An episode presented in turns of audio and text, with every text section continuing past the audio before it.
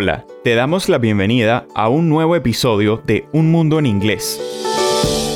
En el episodio de hoy nos vamos a Ciudad del Cabo, Cape Town en inglés, donde seremos testigos de algunos de los mayores acontecimientos de la historia de Sudáfrica.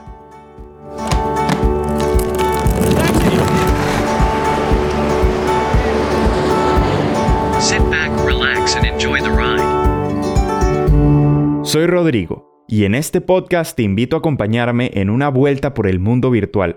Hoy escucharemos una nueva historia en inglés, pero esta vez tenemos algo un poco diferente, pues se trata de un relato especialmente inspirador.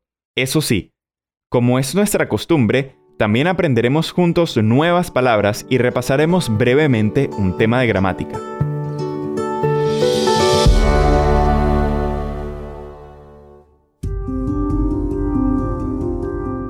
Hoy Jeff nos va a hablar de la Purple Rain Protest, literalmente protesta de lluvia morada, una manifestación multitudinaria que tuvo lugar en otoño de 1989 en Ciudad del Cabo.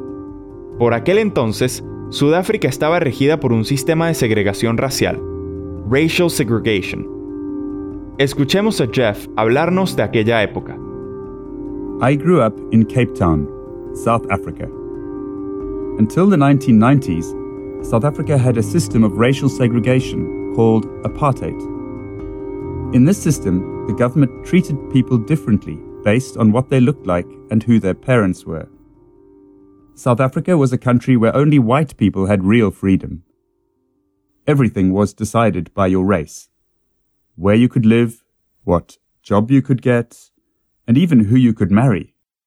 Hospitals, schools, restaurants, and beaches were segregated. Voting rights were also extremely limited. It was a horrible system of inequality. Resulta difícil imaginarse que hasta los años 90 era el color de la piel el que determinaba si una persona podía participar en la vida política, social y cultural de Sudáfrica. Los hospitales, las escuelas, los restaurantes e incluso las playas estaban segregadas. No cabe duda de que era un horrible system of inequality. A este sistema de desigualdades se le llamaba apartheid, una palabra que significa separación en afrikaans, uno de los idiomas oficiales de Sudáfrica. ¿Cómo habrá sido la vida de Jeff en aquella época? I had liberal parents who did not like apartheid. We were against the system, but I think it's important to say because I am white, I also benefited from it.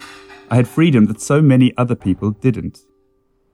For example, I had a good education. When I was 19 years old, I went to the University of Cape Town. In the 1980s, the university started to become more inclusive, and more students of every race studied there. It was still not equal, but it was better than other places in South Africa at that time. This mixture of different people with all their different ideas created a special atmosphere.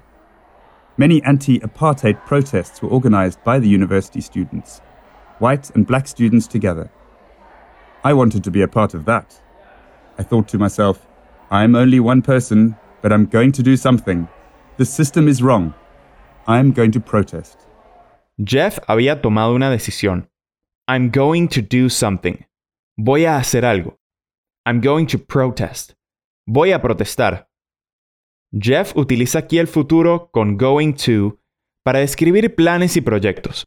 Para formar el futuro con going to, necesitas el verbo to be, seguido de going to y de un infinitivo. I'm going to protest. Así que nuestro protagonista va a unirse a las protestas organizadas por estudiantes blancos y negros de la Universidad de la Ciudad del Cabo. ¿Crees que conseguirán cambiar el sistema? Today, I'm going to tell you about a protest I attended in 1989. This one focused on free elections and getting black leaders out of prison. Leaders like Nelson Mandela. It was September. I remember walking across campus and seeing some friends. I said, Come on, we are going to join the protest in Jamison Hall. We went inside, and the energy was crazy. It was so loud. We sang protest songs and we danced the toy toy, It's a traditional South African protest dance. We also heard speeches about freedom and equality. A short time later, the protest started to move. One of the leaders shouted, We're going to march to the Parliament building. We left the university and started walking down the road. People were dancing and singing and shouting and holding signs. There were police everywhere and helicopters flying over the city. It was a little scary. En septiembre de 1989, Jeff participó en una manifestación en la que se reclamaba la organización de Free Elections, elecciones libres, así como la liberación de los líderes negros que estaban en prisión. ¿Y cómo era el ambiente? People were dancing and singing and shouting. La gente bailaba, cantaba y gritaba. The energy was crazy. La energía era increíble. La música y los bailes tradicionales, como el toji toji, eran las únicas armas de los manifestantes. La protesta iba creciendo a medida que se acercaba el Parlamento, pero también había cada vez más policías en las calles. When we arrived at the Parliament building in the city centre, the protest was even bigger. There were now thousands of people shouting and singing. At this point, the police were angry. I heard someone shout, They're going to use the water cannons! The police started to spray the protesters. The water was coloured with purple dye so that the police could find protesters later. But the protest didn't stop until the police used tear gas. Then we had to run away, but our voices were loud and clear. They're going to use the water cannons. Van a usar los cañones de agua. ¿Lo has notado? El futuro con going to también sirve para expresar algo evidente, algo que vemos que va a ocurrir ya. Y los manifestantes no se habían equivocado. La policía los estaba rociando con agua morada. ¿Pero por qué? Pues para poder identificarlos y arrestarlos más fácilmente. Por eso se conoce hoy a esa manifestación como la Purple Rain Protest, literalmente protesta de lluvia morada. El agua no asustó a los manifestantes, pero estos acabaron huyendo. Running away, cuando la policía empezó a usar gases lacrimógenos, tear gas. Sin embargo, como dijo Jeff, Our voices were loud and clear. Nuestras voces eran fuertes y claras, y el mensaje de los manifestantes había llegado hasta el gobierno sudafricano. A couple of months later, we heard amazing news. I was at my parents' house in Cape Town, and my mother said, Turn on the television. Government officials The government are going to release Nelson Mandela. I called some of my friends and told them. Mandela is going to speak at the City Hall. Let's go!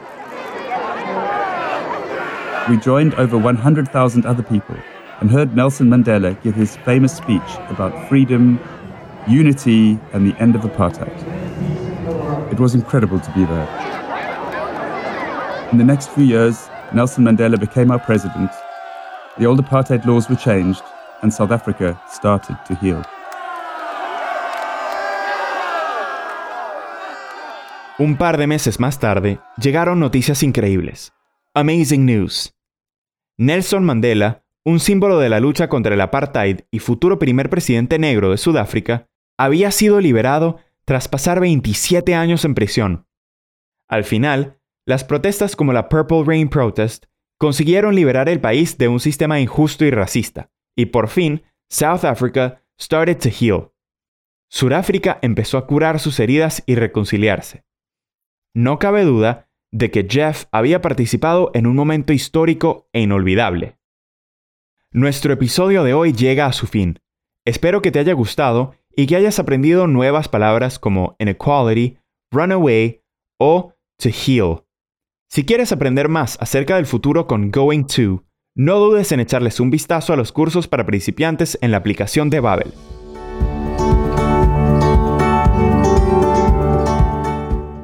¿Qué te ha parecido nuestro podcast?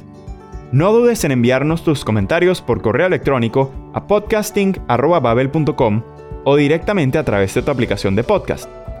Gracias por habernos escuchado. Te esperamos en la próxima escala de nuestro viaje.